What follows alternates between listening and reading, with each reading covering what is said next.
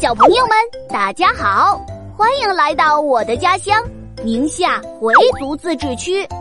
我是你们的小导游哈桑，我可是一个地地道道的回族人哟。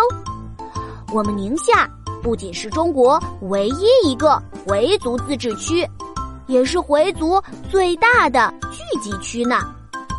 在地图上看，宁夏位于中国的西部内陆。它的面积比较小，被陕西、甘肃和内蒙古三个大哥哥包围着，有“塞上江南”的美称。大家肯定想问我了：这里明明是西北地区，气候干燥，风大沙多，和江南有什么关系呀？呵呵，这个就是宁夏最特别的地方啦！大家看。黄河水流经宁夏，不仅冲刷出了平坦肥沃的宁夏平原，还形成了很多的湖泊和湿地。来到宁夏，仿佛走进了山清水秀、湿润优美的江南。但是这里又有西北地区特有的大漠黄沙、绵绵高山，所以就形成了。沙和水并存的奇异景象。哎，小朋友们，你们想看水在沙上流吗？你知道滑冰，但你听说过滑沙吗？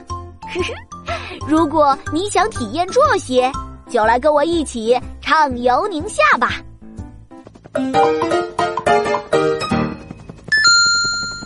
我们的第一站。当然要去一个非常好玩的地方，位于中卫市的沙坡头景区。